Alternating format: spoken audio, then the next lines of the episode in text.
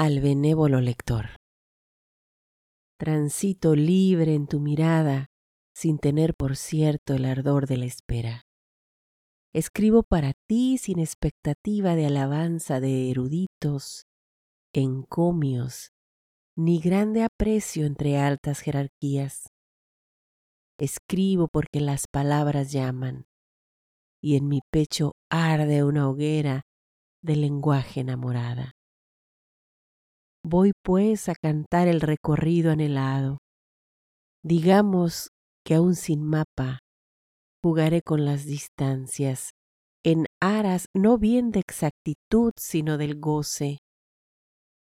Si acaso gano tu agrado, complacida ya seré.